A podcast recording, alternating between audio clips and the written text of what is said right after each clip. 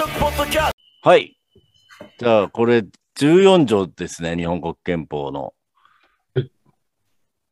なんかこれ画面を、あの、多分、うん、デスクトップ全体が映ってるから、なんかもう少し、あの、なんだろう。うん広げたいよね。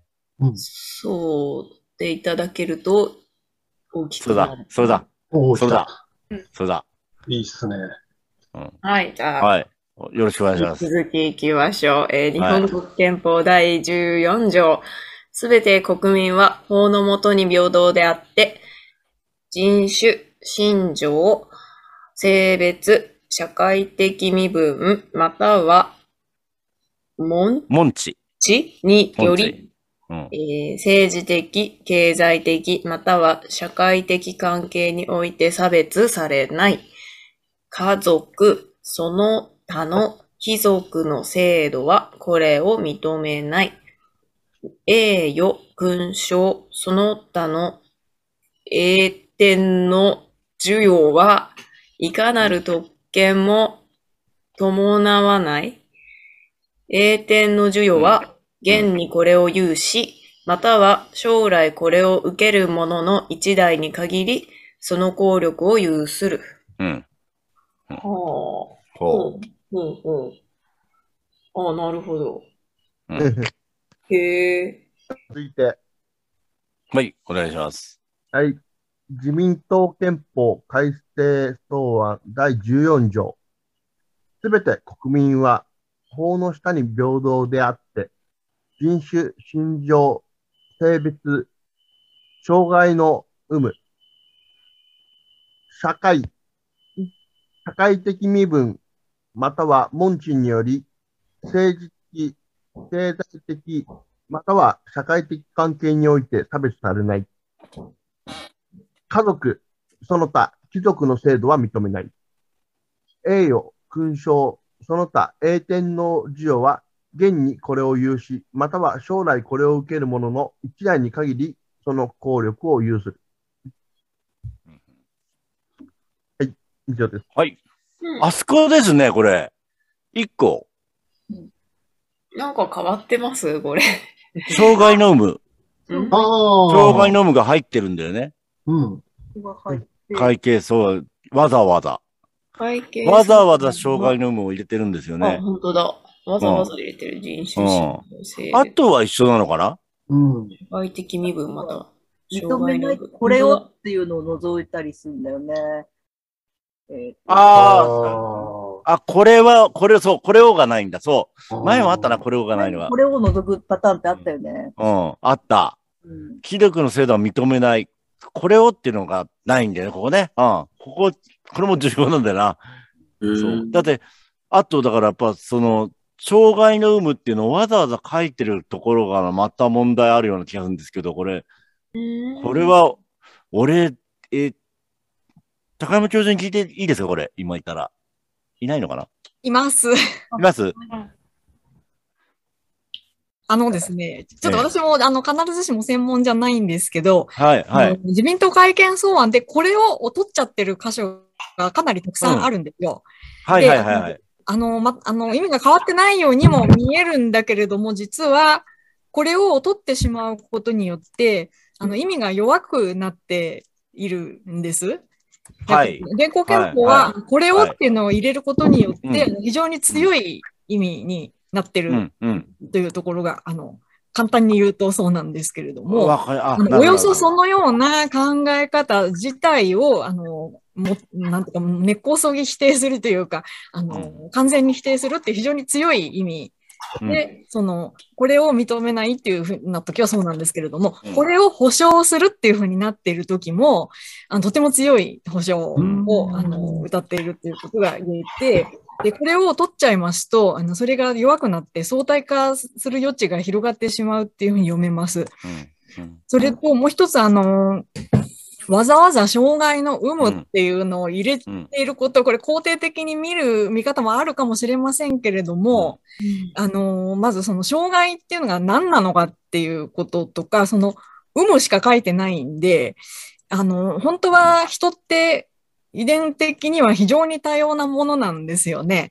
そして、うん。その、うん。まあ先天的なものと後天的なものと両方あるけれども、うん。あのー、14条の法の下の平等っていうのは、人が人である以上、みんな平等な価値を持った存在なんだっていう考え方が元になってますので、あのー障害とか、その、う有無っていう風な言葉が入ることによって、かえってそういうその差別があるということを、あの、うん現状として追認しちゃってるような雰囲気にもうん。なります。で、実は同じ問題は、あの、人種っていう言葉にもあって、あの、人か人じゃないかの区別はできるんですけれども、うん。もはや、あの、自然科学的にはこの人種っていう言葉は、あの、正しい定義はできないような、なんていうか悪い風習のようなうん。捉え方であるという、えー批判もあります。あの、性別っていうのも、本当は細かく見ていったら多様じゃないですか。うん。だからあるなしとか、その、それがその、直接問題にされること自体もなんか良くないっていうことがあると、まあ、書き方が難しいんですけれども、うんまあ、一般的な差別禁止ということがまず大事であって、あの、人種とか障害っていうことをわざわざ言うのもあんま良くないっていう 見方もうんあります。あ、なるほど、なるほど。本当は逆にそんなもんなくても、全部平等で差別されないっていうことなんですもんね、本当は。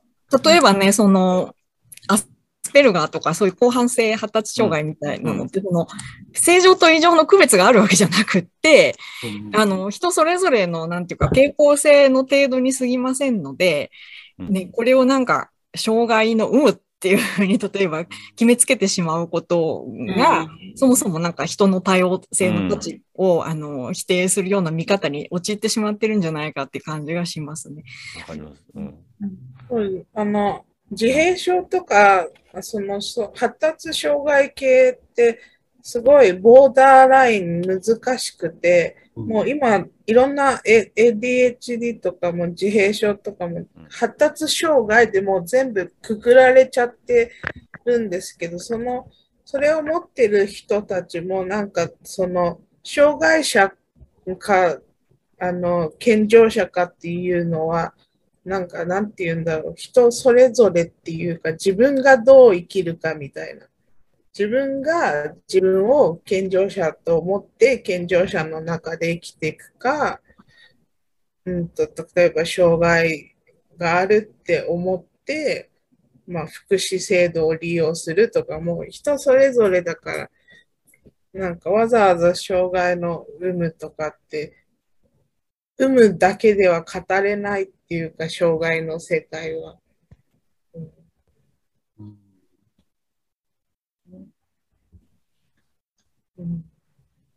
では、あれですかね。あのーその人種、心情、性別ってあるじゃないですか。うん。うん。はい。そこそこから、あの、門地によりってあるじゃないですか。はい。そこの、じゃあ、一行は、じゃあ、いらないって感じになっちゃいますかね。いらなくてもいいような感じですよね。なんか。本本来であればそういうふうに逆に変えていくっていうのがいいってことですよね。そうですよね。うん、うん。これからは。本当、本当にそのはい逆にを言っちゃってるわけですよね。多分、自民党の方がね。増やしちゃって。うんうん。いわゆる縦分けが欲しかったということですかね。え？縦分けが欲しかったってことですかね。うん。うん、ねなんか、うんうんうん。よく、よくするんだったらそこは取ってもいいって感じですよね。本当、本当である。そうそう、うん本当であればね。そうそう。理想であればそれも全部、すべて人間を、国民はっていうよりは人間はっていうことだと思うんですけどねう。んそこはいも。人間は差別されないっていううんぐらいに、そう、なった方がいいと思うんですけどね。うんえ変え、変えていくんだったらそっちの方だから。ただ、なんだろう、あの、すこうすごい細かいことも人人権について書いてあるじゃないですか。はい。あのー共有するとか、だから、元からそれを持ってて当たり前だろってことを書くんだけど、その当たり前だってことが、戦時中とかに、あのー当たり前じゃなく人権を差別されたり、あの、えっ、と、権力によってね、内外それにされてきたっていうのがあるので、書かなきゃいけないところもあると思うんですよね。はいはいはいはい。うん。かな？うん。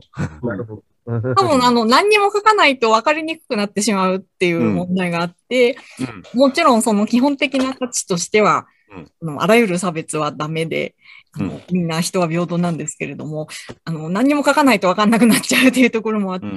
だから外国の法律とか国際条約なんかを見ても、たくさん書いてるものと、あの、比較的シンプルなものと両方あるんですよね。なるほど、なるほど。うんうんうんあの、障害の有無っていう書き方が適切かどうかは結構疑問があると思います。そうですね。うん。うん。うん。性別も、なんて言うんだろう。なん、なんて言い方だったらいいのか。性、なんだろう。うーん。せ分けちゃってる。だから、ね。また、なんだろう、この、今の LGBT とか、そういうのがだんだんこう、あの、ちゃんとこう、まだだけど、そのカミングアウトできたりしながら、うん。あの、権利が世界的にも認められてるところとかもね、できたり、逆もあるけど、中でね、その、このか、うん、今は変わっていかなきゃいけないと思うんですけど、なんか、当時としては、しょうがないのかな。うんだから初めはその女性差別を念頭に置いていたと思うんですけれども、そうですよね。あの、うんだんだんそれだけでは、おあの、語りきれないもん、たくさんのものがあることが分かってきて、うんえーまあでも歴史的にはまあ性別っていう言葉が使われているっていうことですかね。うん。ね。まあでも解釈によって性別っていうのは性が2つだけってことでもないわけですからね。うん。あの、あまあ、いいのかなってう感じもん。まあ、男か女かって言ってるわけじゃないから。じゃないから、そうなんですようん。性別っていうのを読んだ人がこう広く捉えたら、まあそれはそれでありかもしれない。うん。人種もいろいろあるし、信条、宗教もいろいろあるし、性別もいろいろあるし、みたいな。うん。うん。そうか。でもそうなると、しょうんうん。書き方難しいんですよね。例えばそのユダヤ人っていうのは人種っていうよりも民族で宗教と結びついているものですので、あのうん確かに人種は。アフリカ系とかそういう意味とはかなり違っているから、まあ、人種っていうのもあんまりちょっと 適切な言葉でないけれども、何うん。か、あのそれを含んで表現するより良い言葉があれば、そその内容に相当するような形で解釈していく必要があるとは思います。新しい言葉が必要、必要だ。だから、ねななんか障害の有無に関してはもうこれが入ったことによってなんかさらに世の中は障害のある人とない人に分けられるんだよって強調されてるようななんかそうそうそう、俺もそう思う。そんな感じになっちゃいますね。ね。で、なんかさ、ちょう、うんと、今では多分そういうふうな障害とか言われないこととかもあるんですけど、なんか、俺の知り合いの、なんだっけ、ああの、アルゼンチンの女の子がいて、ちっちゃい時になん、あのーなんだろうな、なんと ADHD なのかな、今で言う。わかんないんだけど、なんかそういう、あれで、あのーロボトミー手術したらしいんですよね。えー、うん、さすちっちゃい時、ロボトミーさって言ってたよ。でもそんなこともあったわけですよね、もう過去。日本でも昔あったんですよね。多分うん ADHD の対策じゃないですかね。ですよね。はいですよねうん。そう。そうそうそう。でも、だからそれが障害ってなってくると、ななんかね、どう、そういう、あの、まあ、ロボトミーとかやんないけど、なんか差別はやっぱされてきますよねっていう感じがしてうん、しょう、うん。こ小春さんが言ったように、うん。なんかこの障害の有無って書き方、非常にあの上から目線で、うん。一部の人をやっぱり切り下げるというか、切り離すうん。言い方な感じがしますね。う確かに。ん。うん世の中を見ればもうなんて言うんだろうな。もう風邪ひきやすい体質っていう障害ですみたいな、なんか、そそれ、それでもいいぐらいな、なんか、うん。なんかそれぐらいなんか別にあんまりボ最ボーダーラインないじゃないと思うんですけどね、現状としては。うん。うん。うん。まあでもなんだろう、そういうふうにき切り分けた方がうん管理し、管理しやすい、なんだろう、とかあるのかな？何か使えるみたいな。なんかね、うん。まあ、人種差別っていうのはそうじゃないですか。なんか、それによだったりして、それを、その差別とかで、こう、いがみ合わせて戦争とかにするときに、あの、役立てる、役立てる、なんか、使うとかああると思うんですけど、